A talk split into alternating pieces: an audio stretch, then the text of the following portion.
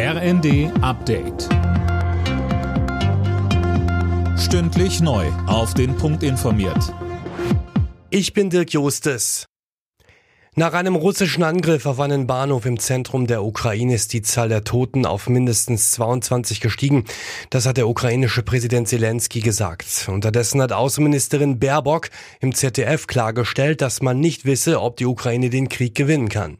So brutal ist die Realität, aber wir werden alles dafür tun, dass es diese Möglichkeit gibt und daher weiter solidarisch die Ukraine unterstützen.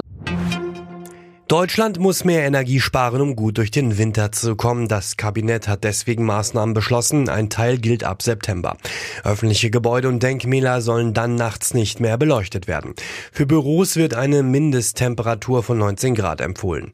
Ab Oktober sind weitere Maßnahmen geplant. Mindestens zwei Prozent des deutschen Energieverbrauchs sollen so eingespart werden, so Bundeswirtschaftsminister Habeck. Die Summe der Maßnahmen spart Energie ein, allerdings nicht so viel, dass wir uns zurücklehnen könnten und sagen, das war's dann jetzt. Ich bin dankbar und froh, dass Kommunen, Unternehmen und viele Menschen sich daran jetzt schon beteiligen und wir werden diese Beteiligung über den Winter aufrechterhalten müssen.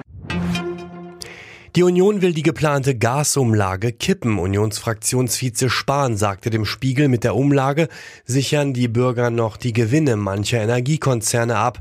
Das sei Umverteilung von unten nach oben. Hunderte Reisende sind wegen einer Zugpanne stundenlang im Eurotunnel festgesessen. An Bord eines Autozugs war der Alarm losgegangen. Etwa 400 Menschen mussten über einen Wartungstunnel in einen anderen Zug umsteigen. Der Tunnel verbindet Frankreich und Großbritannien unterirdisch. Alle Nachrichten auf rnd.de